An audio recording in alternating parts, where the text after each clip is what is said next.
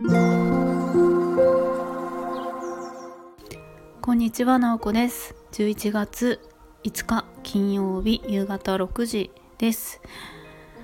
え今日は早めに仕事を切り上げてちょっとお出かけをしておりました。私ですね、えートカゲとカメを飼っているんですけれども、えー彼らは、まあ、爬虫類なんですが変温動物なのでこう体を温めるためのヒーターが必要なんですね。でそのヒーターがちょうど数日前に切れてしまったのでそれを買いに行ってきました。なんで今設置して、えっとようやくあのゲージの中がこう温まってきたかなっていう感じですちょっと数日寒そうでかわいそうだったんですけれども、えーそういうのを用意しておりますえっと今日ちょっと話をしたいのがうんとあれですねちょっとなんだ対談を聞いて勉強になったことを話したいなと思います。えっと、その前に私が普段やっていることなんですけれども私は、えっと、フリーランスでライターの仕事をしています。まあ、ライターといってもすごくいろんなあの分野があると思うんですけれども私はインタビューライターといって、えー相手の話を聞いて、まあ、取材をして、えーインタビュー記事を書くっていうのが主な仕事なんですね。であのいろんな方に取材をするってまあ結構難しかったりしてどういう質問をするかとかこちらがどういうあのなんでしょう態度でいるかってやっぱりあのによって相手がどういう話をするかとかが変わってくるので、まあ、よりその方の魅力が引き出せてその方が気持ちよくお話しできるようなっていうことを普段意識しているんですけれどもやっぱなかなかこうどういうふうにしたらあのそういうのができるようになるのかなっていう感じでいろいろ勉強したりも、えっと、同時にしていいます。で、えっとまあ、私の勉強の仕方の,、まあ、あの一つがその結構対談が上手い人のあのなんか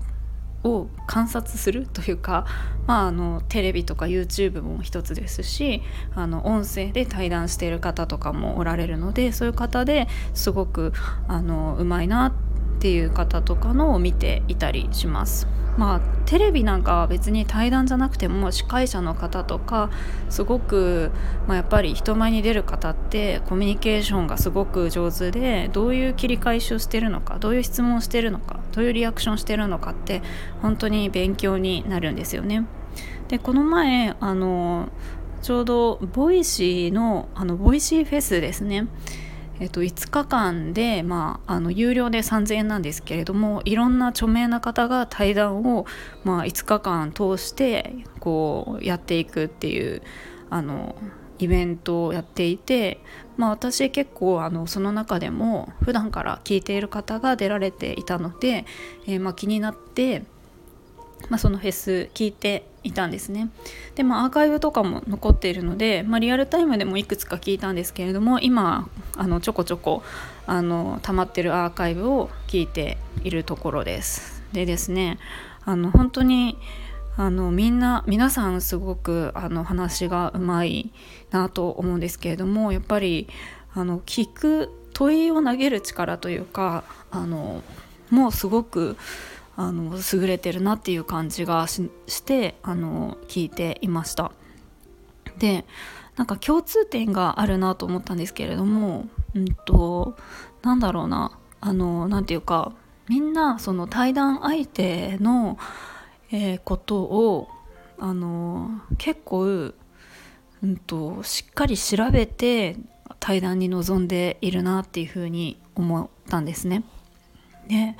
えっ、とまあ普段からその対談されてる方同士があの友達でっていう場合もありましたし、えっとまあ、初めてお話をして、まあ、あのなんでしょうね。あのお名前は知っていましたみたいな感じの方同士が対談する場合もあるんですけれども、まあ、友達同士だったっていう場合はちょっと置いといてやっぱり初めてお話しするってなった時にと相手の配信をほとんど聞いてているとかお相手が出された本とかもあのすごい読んでいたりとかブログとかも読んでいたりとかその事前リサーチがすごく徹底している方が多くってあの対談の中で、うんと、あの本の中にあったあのあの言葉について聞きたいんですとか、うんと、この間の配信でこういうことをして話していて共感しましたとか言っていて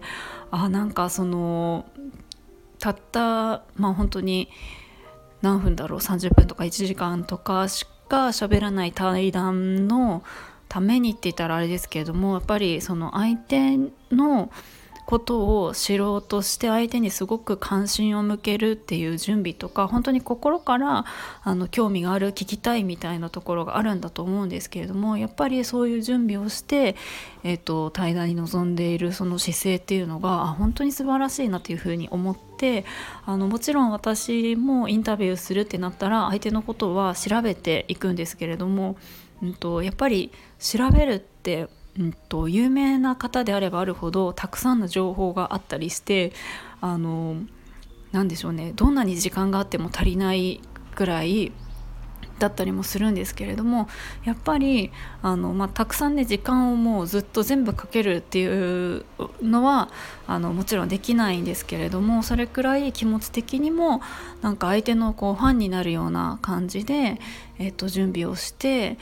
なんかあの表面的ではなくて心から「あここ共感します」とかあの「こういうとこ聞きたいです」っていうふうに言うのってあの本当に何でしょうねあの質問された方も気分がいいしあこういうところはすごくあの取材をする時私がインタビューをする時でもあ参考になるなっていうふうに思いながら聞いていました。